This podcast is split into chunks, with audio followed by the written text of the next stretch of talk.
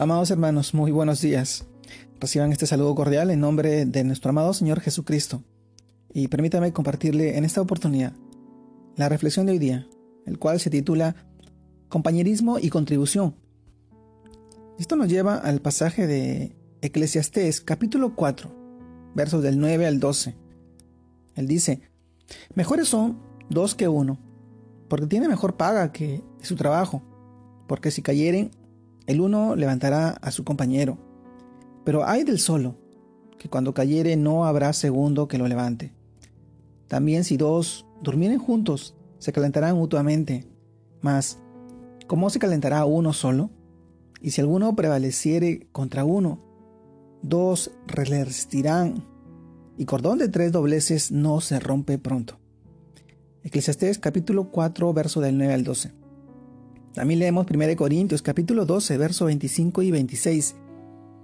Y nos dice para que no haya desavenencia en el cuerpo, sino que los miembros todos se preocupen los unos por los otros. De manera que si un miembro padece, todos los miembros se duelen con él. Y si un miembro recibe honra, todos los miembros con él se gozan. Amado hermano, el, el tema de hoy día, compañerismo y contribución. Y esto nos lleva a reflexionar en, que siempre hemos dicho que la unión hace la fuerza. Y más la unión entre los creyentes. Por eso, independientemente de las circunstancias que estamos viviendo, estar unidos unos con otros trae fortaleza espiritual, ánimo, seguridad, compañerismo y calor humano. Algo que paulatinamente se ha dicho, se ha ido perdiendo también en esta sociedad llena de egocentrismo y egoísmo. Amado hermano, estos versículos deben motivarnos a mejorar nuestras oportunidades de comunión cristiana. Y esto no solo se refiere a los lazos del matrimonio, sino de la amistad, de la fraternidad entre los hermanos, en una iglesia. Amado hermano, el aumento de dos que inicialmente menciona en el pasaje a tres es significativo. Mientras más amigos, mejor.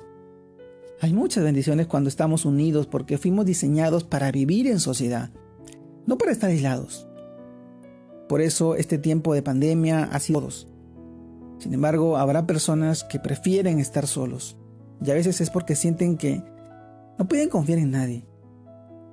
Dios nos colocó en esta tierra para servirlo a Él y a los demás. En el libro de Eclesiastés describe el compañerismo como realmente debe ser. Ayuda, apoyo en la dificultad, conexión idónea, compartir cargas y unión conjunta que implica trabajar unidos para un fin común.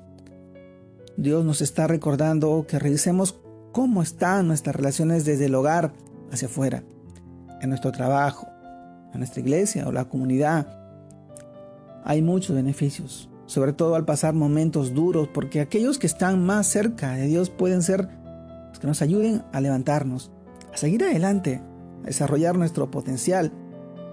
Porque cuando nos colaboramos mutuamente, esto aumenta la capacidad de todos.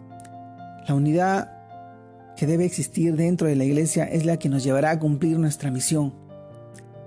Un cuerpo es sano y eficiente cuando todos sus miembros funcionamos como es debido, sin tener celos unos de otros, ni, envidiar lo que hacen los demás, sino haciendo todo para la gloria y honra de nuestro amado Señor Jesucristo, que es la cabeza, entendiendo que cada uno debe responder por lo que el Señor le ha dado para hacer.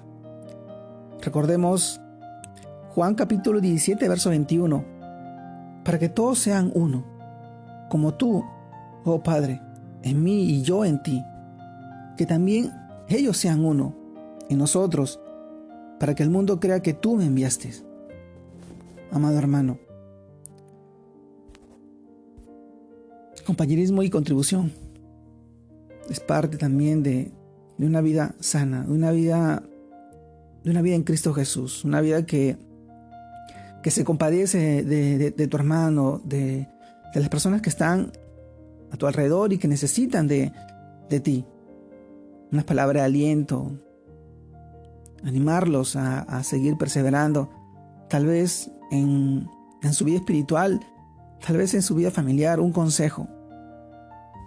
debemos representar ese amor que nuestro amado Señor Jesucristo puso en ti, en, en nosotros, en nuestros corazones, siendo de bendición en la vida de todas las personas que hoy necesitan una palabra de aliento, un mensaje de amor, de la palabra de Dios está en la Biblia.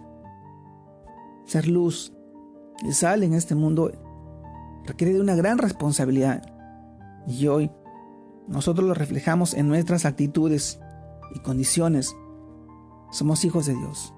Tenemos que ir y llevar una palabra de aliento, reflejar lo que Él nos ha, nos ha convertido en sus hijos, en su luz, en su amor, en su fidelidad, honrándolo y glorificándolo y también ayudando a las personas que hoy más necesitan.